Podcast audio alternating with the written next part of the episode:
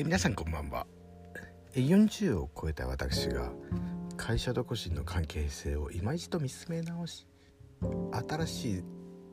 創発を生んでいきたいチャンネル。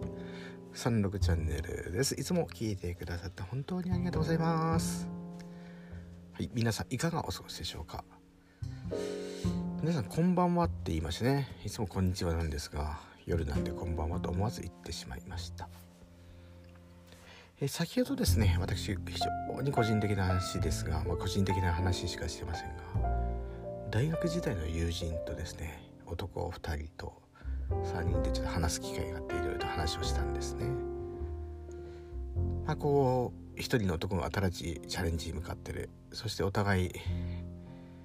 お互い違った仕事してきた。まさに専門領域があるわけですね。その専門領域で何かこう役に立てないんだろうかとか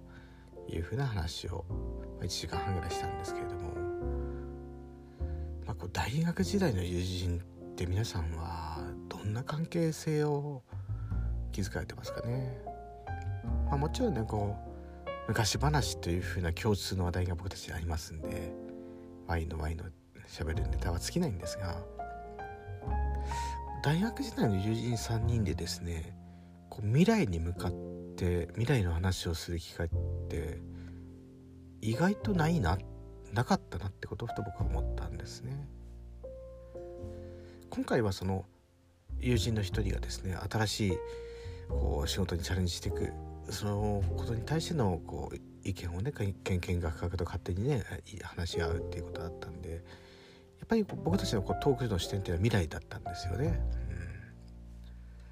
うん、でその際にこう確か今までねやっぱり大学時代の友人で思い出話しかなしてなかったの未来の話あんまなかったなっていうようなことふと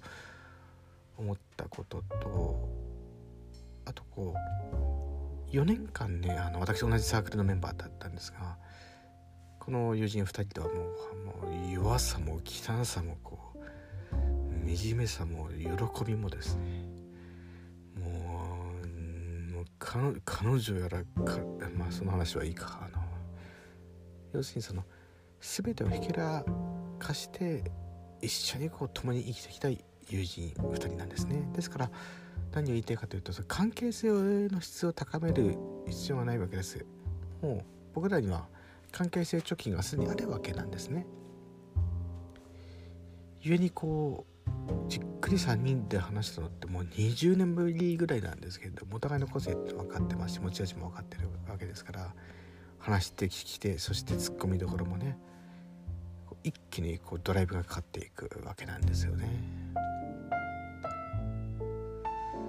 まあ、今回そう内容はねちょっとパスなことも含むんであんまり話はできませんがその大学時代の友人っていうのは実はこうビジネスパートナーとしてもすごくいいんじゃないかなとか思ったんですよね。その関係性の初期もちろんう「ロジンのね故郷」っていう作品を思い出す時もあるんですね。ルーシンがねもともと仲良かった小作人の友達が故郷に帰ったら「旦那様!」と言われてすっごいショックを受けたとこの階級社会うんぬん、まあ、大学の友人でもねやっぱりマウント取りに行く人もいますよあ俺あのちょっとあの例えが良くないな、何を言いたいかというと大学時代にやっぱり深い関係を築いてきた仲間たちっていうのはかけがえのないやっぱり資産でありもう無形の財産なんだなって思ったんですね。でこういった友人ともうスタート地点からもうすでにこう分かり合った上でもう一回ビジネスにチャレンジしていくってこともありなんじゃないかなと今日はふと思った次第でございます。もちろんね家庭環境それぞれ違います。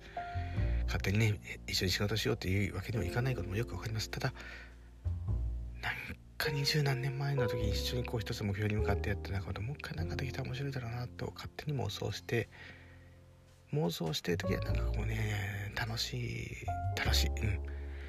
またこの仲間と未来を語ってみたいなと思った次第です。皆さんはそんな経験いかがお感じでしょうか？ここにね元カノとか人に入ってくるとまた全然ね雰囲気が変わってくるんでややこしくなるのかなと思います。ありがとうございました。